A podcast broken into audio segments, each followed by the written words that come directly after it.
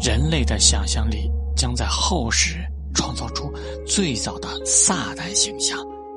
出现于神话之中的龙，而这早在旧石器时代晚期的奥瑞纳文化形成之初就已经初露端倪。另一幅旧石器时代的著名绘画，位于阿列日省的壁画，可谓基督教意义上对恶魔的最早表现。英国人类学家玛格丽特·莫里女士在其名著《巫师们的神》（1931 年）第一章“长角的神奇”的开篇，引述了这幅画：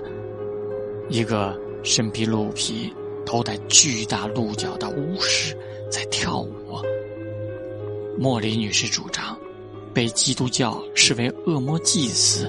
伴随扮成动物行为的异教仪式，可以追溯到旧石器时代。自有代言，参与动物仪式的原始人，并不会把扮成鹿的巫师当作恶魔。古老的土著宗教所信奉的长角的神奇。遭到新兴的基督教的敌视，被恶的原理所同化，长角的恶魔形象才逐渐诞生。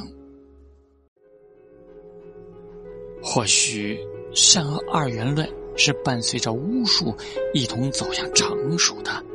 符合自然原理的生命律动，光明与黑暗的循环。人生中喜悦与不幸的交织迭代，都使得人类易于接受世界上存在着善与恶的神的思想。这种信仰极大地促进了巫术的发展，也使得善恶二元论的原理臻于完善，以至于我们几乎可以在世界上的所有宗教中发现。善恶二元论的存在。